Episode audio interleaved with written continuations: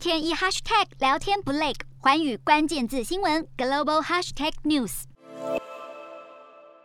林肯与马克宏居中协调乌俄局势。另外，英国外相特拉斯他也前往了莫斯科，向俄罗斯传达必须选择和平道路的方向，否则将面临西方制裁的重大后果。好，这也是英国外相四年多来首次访问俄罗斯，而特拉斯将和俄国外长拉夫罗夫会面，同时也呼吁。莫斯科当局要遵守国际承诺，尊重乌克兰的主权，并表示英国是坚决支持乌克兰的自由民主，鼓励俄罗斯和乌克兰进行接触，缓和紧张，以及选择外交途径来解决双方的紧张局势。